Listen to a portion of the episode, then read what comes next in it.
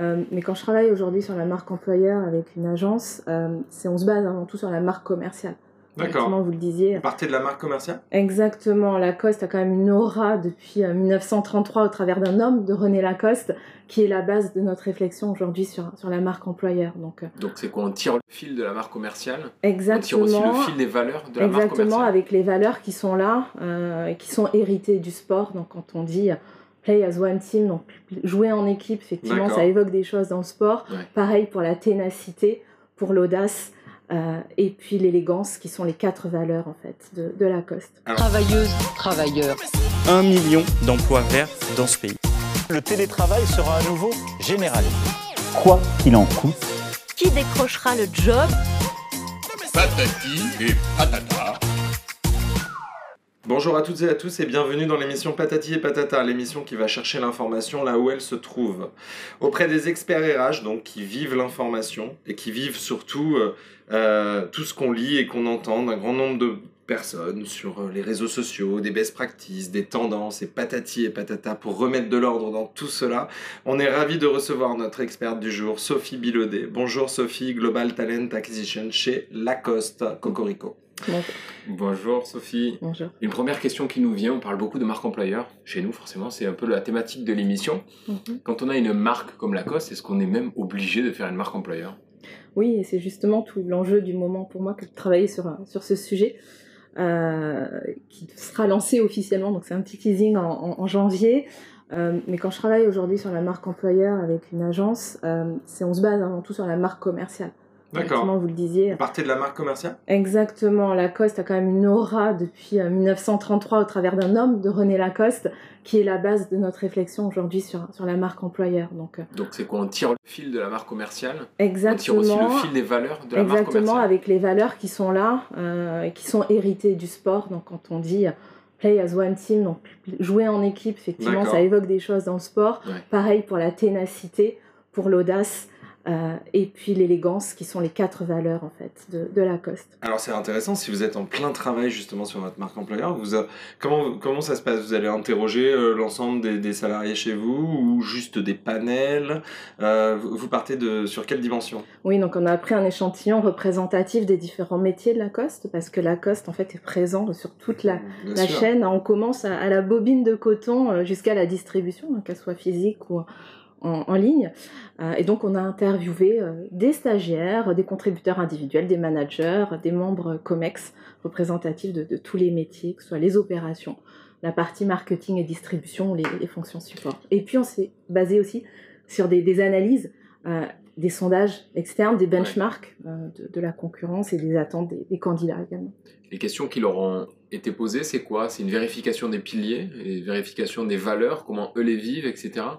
J'imagine que l'idée, c'est de, de communiquer sur, euh, sur des valeurs euh, que vous avez voulues, donc des valeurs Oui. voulues, qu'elles soient confrontées à la perception, donc des Oui. valeurs perçues, c'est ça?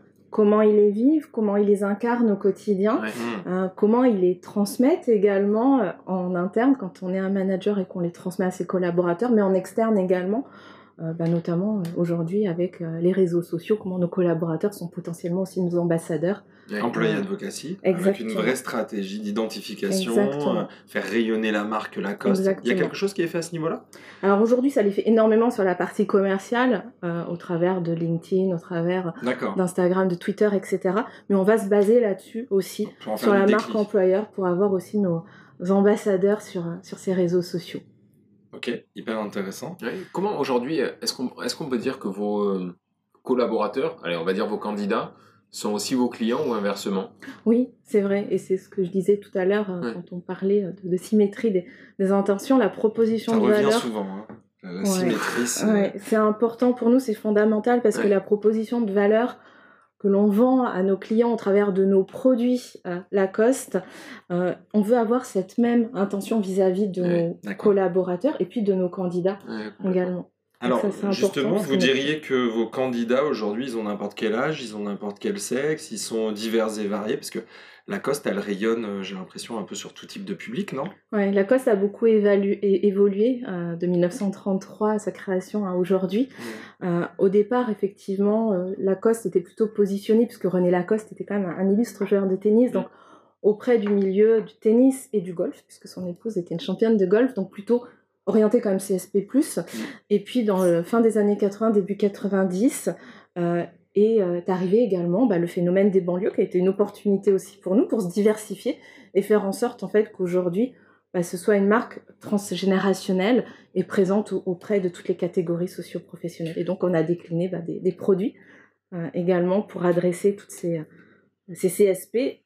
Et du coup, d'un point de vue RH également, c'est notre philosophie aussi que de s'adresser à, à, tout- à tous ces publics. Vous avez vraiment des CV qui arrivent de tous horizons et de De tout tous âge. horizons, Vous plaisez pas plus aux jeunes qu'aux plus âgés, quoi. Non, et puis comme je disais tout à l'heure, effectivement, on a pléthore de métiers aujourd'hui euh, que voilà, on peut adresser à tout le monde, du diplômé, non diplômé, euh, du jeune, euh, du plus senior, et même également, on a pas mal de programmes aussi qui visent à former des personnes qui n'auraient pas les compétences à l'instant T qu'on recherche, parce qu'il y a des pénuries sur certains métiers, donc il faut aller chercher des compétences ailleurs pour en développer de nouvelles, notamment, notamment au travers des académies, euh, des écoles de formation qu'on a créées en interne. Ça va être une de mes questions. Comment est-ce qu'on recrute chez Lacoste?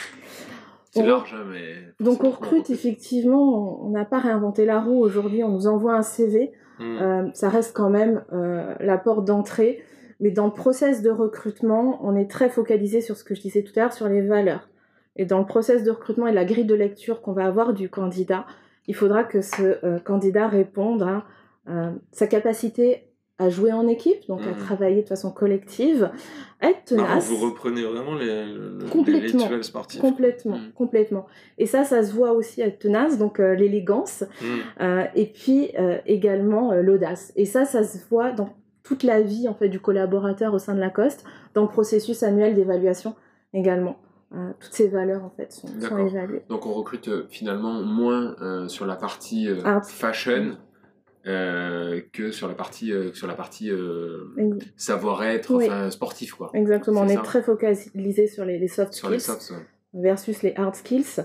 Euh, Alors, quel soft vous intéresse? les quatre que j'ai cités tout à l'heure, effectivement. Euh, chez Lacoste, on est avant tout une équipe. Ouais. Euh, on travaille beaucoup en mode projet. Euh, donc le play collectif est, est très important. Ça a toujours été le cas, ce recrutement sur les softs ou ouais, pas toujours. Il n'y a toujours. pas eu donc de formation particulière ou en tout cas de, de euh, d'échange avec les RRH pour leur dire là tu vas avoir des CV qui sont plus soft que hard. euh, Non, Non. non, pas du tout. Et surtout aujourd'hui sur les métiers en tension dont je parlais tout à l'heure, Ouais. euh, on veut avant tout des, des personnalités Alors, et les compétences, on sait les développer. D'accord. Justement, sur ces métiers en tension, qu'est-ce que vous avez comme. Enfin, quels sont les grands volumes de métiers sur lesquels vous recrutez? Pour que les candidats puissent comprendre un petit peu aussi. Ouais.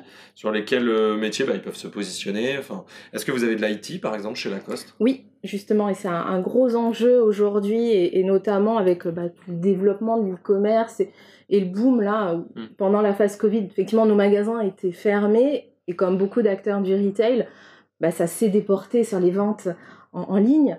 Euh, et donc, on connaît aujourd'hui une grosse transfo digitale, et finalement sur tous les métiers, pas que sur la partie e-commerce, mais également sur toute la partie amont, donc sur toute la partie euh, euh, supply chain, euh, logistique, où là aussi, il faut accompagner cette transfo digitale. Donc, des compétences effectivement digitales métiers, et puis à côté de ça, euh, des compétences aussi IT, parce que derrière, il faut mettre en place euh, des outils également techniques, des logiciels, et donc là, il faut des compétences, des compétences informatiques. Donc ça, c'est vraiment le nerf de la guerre aujourd'hui. D'accord. C'est ce type de recrutement, et, et on n'est pas une start-up, on n'est pas un Google, on n'est pas un Amazon, donc effectivement, les candidats, en fait.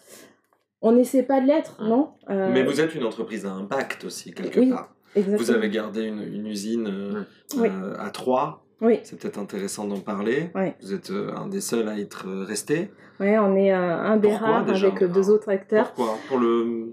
Parce que c'est resté fidèle effectivement à d'où on vient. Je Mm. parlais de René Lacoste tout à l'heure et c'était important Hmm, euh, pour lui, le Made in France. Donc déjà euh, dans les années euh, 30, hmm. il avait cette fierté et on veut vraiment qu'elle perdure. Donc effectivement, euh, ça peut euh, Le coûter un peu véritable plus discours cher. de preuve en fait. On est patriote chez Exactement. Lacoste. Oui, oui. Et on le voit aujourd'hui euh, au travers bah, de, de nos consommateurs. Il y a vraiment une demande euh, du Made in France. Donc, effectivement, on fabrique, euh, bien entendu, à l'étranger aussi. Mais on a souhaité garder ce, ce Made in France et on recrute. Et on a du mal à recruter, justement, je le disais tout à l'heure, des, des couturières à trois. Hmm. Euh, donc là aussi, sur un bassin d'emploi qui a été pas mal sinistré de, du fait des délocalisations de beaucoup d'entreprises. Bien sûr. Parce que si on regarde effectivement la, réparti- la, la répartition pardon, des, des effectifs, il y a quand même euh, 25% en France, euh, 30% quand même hors France et Oui. euh, 25% en Asie. Oui. Euh, le recrutement le plus pénible, si on peut avoir une vision macro et worldwide, c'est quoi? C'est en France ou c'est partout c'est le même combat? Plus difficile? Ouais, il est un petit peu partout. Euh, la France, je veux dire, c'est quand même plus facile puisqu'il y a quand même cette notoriété de la marque commerciale qu'on n'a pas forcément en Asie. euh, comparé aux, aux mastodontes, euh, aux Nike, euh, Adidas, Ralph Lauren, Tommy Hilfiger, etc. Euh, donc on est un petit peu moins connu en, en- en Asie, c'est un petit peu plus difficile typiquement en Chine, en, en Corée, au Japon. Euh, on a pas mal de succès en Espagne et en Amérique latine, donc là c'est un petit peu plus facile. Mais Ok. la- l'Asie est effectivement une zone assez complexe pour nous en termes Ok. de recrutement. Assez complexe. Alors justement, dans cette période où euh, le télétravail, le full remote, enfin on parle beaucoup de tout ça, hein, les candidats même le- apparemment le mettent sur leur, euh, Oui, leur CV quand ils postulent, euh, ils en parlent en entretien, enfin euh, voilà. En plus de la quête de sens et en plus de tout ce qui est un peu en train de bouger aujourd'hui chez les candidats, il y a cette, cette partie-là. Alors comment vous avez vécu le sujet vous chez Lacoste? Comment vous êtes emparé un peu du moment? Euh, comme je vous le disais effectivement tout à l'heure, euh, le télétravail, c'est ça fait partie des aspirations aujourd'hui enfin, des, des- candidats. Le- ils posent aussi souvent spontanément la question en entretien. On l'avait pas cette question il y a encore Mm, euh, euh, quelques années.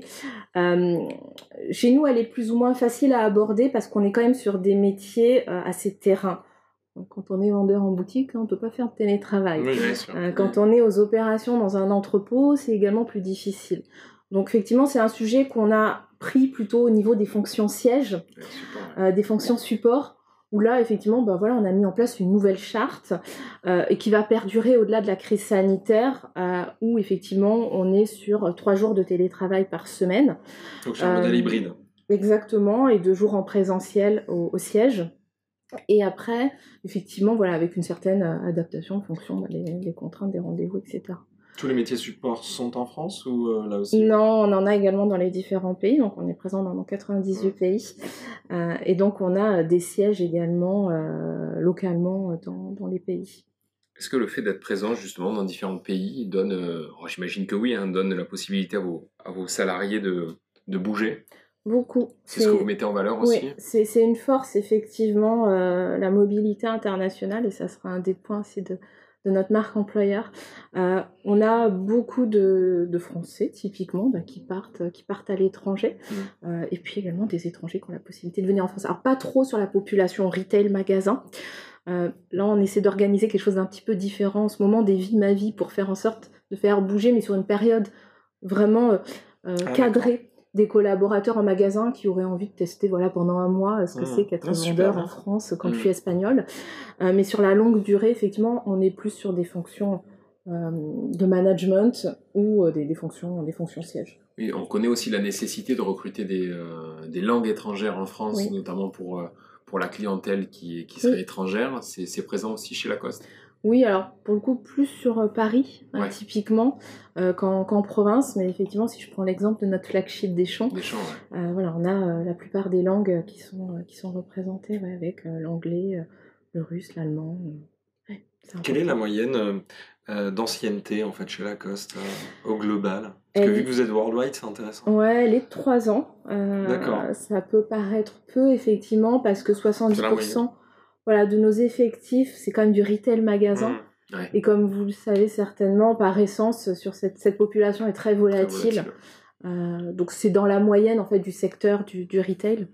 Euh, et voilà, c'est la raison pour laquelle on a quand même bah, un gros volume de recrutement en, en magasin. Et pour éviter justement, en tout cas pallier à ce turnover, est-ce que vous avez, euh, je sais pas, des, des outils que vous avez mis en place pour contribuer à la qualité de vie au travail, pour, euh, pour fidéliser vos collaborateurs ou pas nécessairement? Euh, Alors avant de mettre en place des outils, effectivement, on a quand même un, un principe de mobilité interne euh, Mm. qui joue beaucoup, qui est très Ouais. fort, qui est réel. Mmh. Euh, puisque aujourd'hui, si je prends typiquement euh, tous nos directeurs de magasins ou nos responsables adjoints de boutique, euh, ils sont issus de la mobilité interne. On recrute quasiment pas à l'externe lorsqu'on a des postes de management de boutique. Donc c'est le principe que de rentrer vendeur, premier vendeur, Mmh. euh, adjoint, euh, pour passer magasin. Donc ça, c'est un, D'accord. un- un premier point. Après, au niveau euh, QVT, effectivement, on a une certaine souplesse aussi dans l'organisation de, de son travail, du choix de ses horaires également. Donc voilà, Des choix de c'est- jours de télétravail, etc. Alors, pas télétravail en boutique. non, mais pas en boutique, mais sur les métiers support. Oui, exactement. C'est ce que je disais tout à l'heure. Il y a une certaine flexibilité Mmh, pour ouais. choisir les, les jours euh, de télétravail. Euh, et puis bah, après, on- euh, surtout notamment là, avec la reprise euh, du travail au bureau, on essaie d'organiser un peu plus d'événements en petit comité euh, au sein des équipes, euh, des moments festifs sur, euh, sur les sièges, etc. Pour retrouver, ouais. Ouais, c'est ça, des challenges. Euh, En ce moment, on fait des challenges sportifs. euh. D'accord. Ouais. Quel type de challenge? Bah, typiquement, il faut faire ces 10 000 pas par jour euh, minimum. Euh, voire plus. Et effectivement, on a un ranking aujourd'hui euh, des pays, parti euh, des pays euh, qui, qui sont euh, les plus performants. Et à la fin de ce challenge qui aura lieu la semaine prochaine, donc le pays gagnant pourra doter l'association de son choix euh, avec un montant euh, qui a été prédéfini. Très intéressant. Super. Un mot de la fin, peut-être Sophie, sur euh, Qu'est-ce qu'on a envie la de promesse, la à nos promesse de Lacoste, ouais. Qu'est-ce que vous aimeriez dire à vos candidats? Euh, Ou à vos que- collaborateurs d'ailleurs Ben, plutôt à nos collaborateurs, effectivement, parce qu'on on parlait tout à l'heure euh, d'employee advocacy. Et effectivement, euh, je pense aujourd'hui que ce sont et nos clients euh, et nos collaborateurs qui seront nos, nos meilleurs ambassadeurs pour demain recruter les, les meilleurs talents. Donc c'est plutôt effectivement à nos clients et à nos collaborateurs que je préférais m'adresser en disant, ben voilà, soyez les meilleurs ambassadeurs de, de notre marque et, et montrer à l'extérieur toutes ces valeurs et tout ce qu'on vit à l'intérieur pour... Encore une fois, sur le discours de preuve, pour attirer des candidats qui euh, veulent les vivre au quotidien comme eux. Exactement. Merci, Merci, beaucoup, Sophie. Sophie. Merci à vous. Merci. Travailleuses, travailleurs. Un million d'emplois verts dans ce pays. Le télétravail sera à nouveau généralisé. Quoi qu'il en coûte, Qui décrochera le job? Patati et patata.